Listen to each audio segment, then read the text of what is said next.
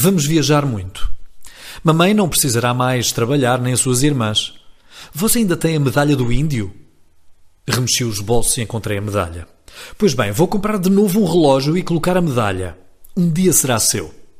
Portuga, você sabe o que é o carborundum? E papai falava e falava sempre. Me fazia mal o seu rosto barbado roçar no meu rosto. O cheiro que escapava da sua camisa muito usada me fazia arrepios. Fui escorregando pelos seus joelhos e caminhei para a porta da cozinha. Sentei-me nos degraus e contemplei o quintal com o morrer de todas as luzes. Meu coração se revoltara sem raiva. Que quer esse homem que me pega no colo?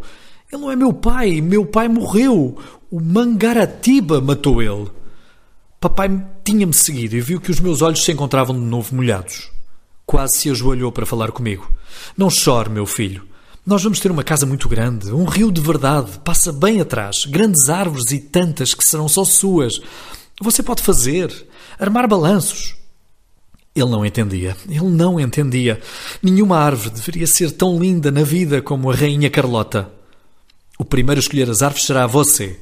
Olhei os seus pés, os dedos saindo dos tamancos. Ele era uma velha árvore de raízes escuras. Era um pai-árvore, mas uma árvore que eu quase não conhecia. Depois tem mais, tão cedo não vão cortar o seu pé de laranja-lima. Quando o cortarem, você estará longe e nem sentirá. Agarrei-me soluçando aos seus joelhos. Não adianta, papai, não adianta. E olhando o seu rosto, que também se encontrava cheio de lágrimas, murmurei como um morto. Já cortaram, papai. Faz mais de uma semana que cortaram o meu pé de laranja-lima.